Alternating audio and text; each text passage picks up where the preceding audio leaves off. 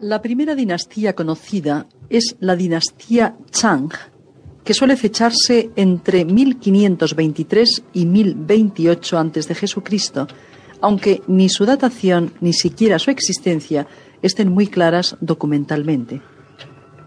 La cerámica y el bronce de esta época han servido para trazar una cronología relativa de la misma. Al parecer, el poderío de los Chang solo se limita al valle del Oango, es decir, al norte de China. Debe ser una cultura teocrática porque el arte que hemos conservado es extraordinariamente religioso. Los objetos artísticos más importantes de la dinastía Chang son los vasos y adminículos rituales de bronce. Es, pues, una cultura metalúrgica. La mayoría de los vasos de bronce están destinados a operaciones rituales de sacrificio y decorados con figuras terribles o fantásticas, dragones, monstruos, extraños pájaros, etc. La ciudad mejor excavada de esta civilización, y se cree que la capital del imperio Chang, es Anyang, donde precisamente se han descubierto grandes cantidades de objetos de bronce y barro de gran calidad técnica y enorme variedad de modelos.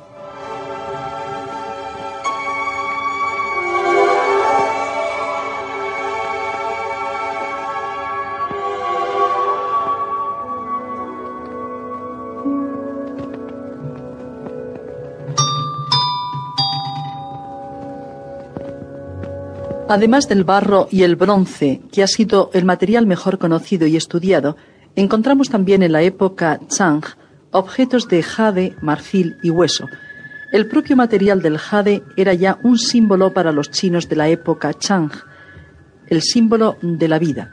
Con jade se tallan discos perforados, cuchillos rituales, puntas de lanza como esta que vemos en la imagen, relacionadas con algún culto u ofrenda, figuras similares a las que ornamentan los objetos de bronce, dragones, etc., y otros útiles. Sobre el jade se encuentran a veces incrustaciones de piedras preciosas, turquesas, ágatas, etc., lo que nos habla de una cultura muy evolucionada y nada primitiva. Hemos perdido el rastro de culturas agricultoras y metalúrgicas anteriores que hicieron posible la cultura y el arte de la época Chang. Incluso de esta misma época no hemos conservado edificios, tumbas o cualquier otra clase de monumentos, aunque algunos arqueólogos afirman que la arquitectura y la pintura estaban muy desarrolladas en este siglo.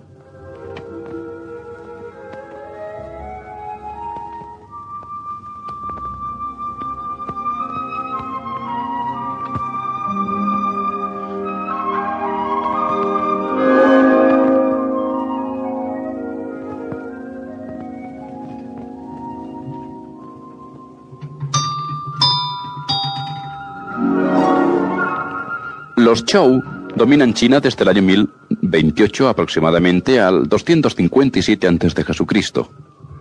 El rey más importante de esta dinastía fue Pin Guan, del que nos han quedado algunas noticias. A finales de la dinastía se divide el poder entre los nobles a partir del 500 a.C., lo que produce un debilitamiento del poder central y una época de feudalismo y luchas intestinas similar a la que acabó con los imperios antiguo y medio en Egipto. Aunque el monarca Chou sigue dominando teóricamente hasta 256, lo cierto es que desde el 500 su poder es puramente nominal y el territorio chino vive diseminado y dividido bajo el poder provincial de los nobles.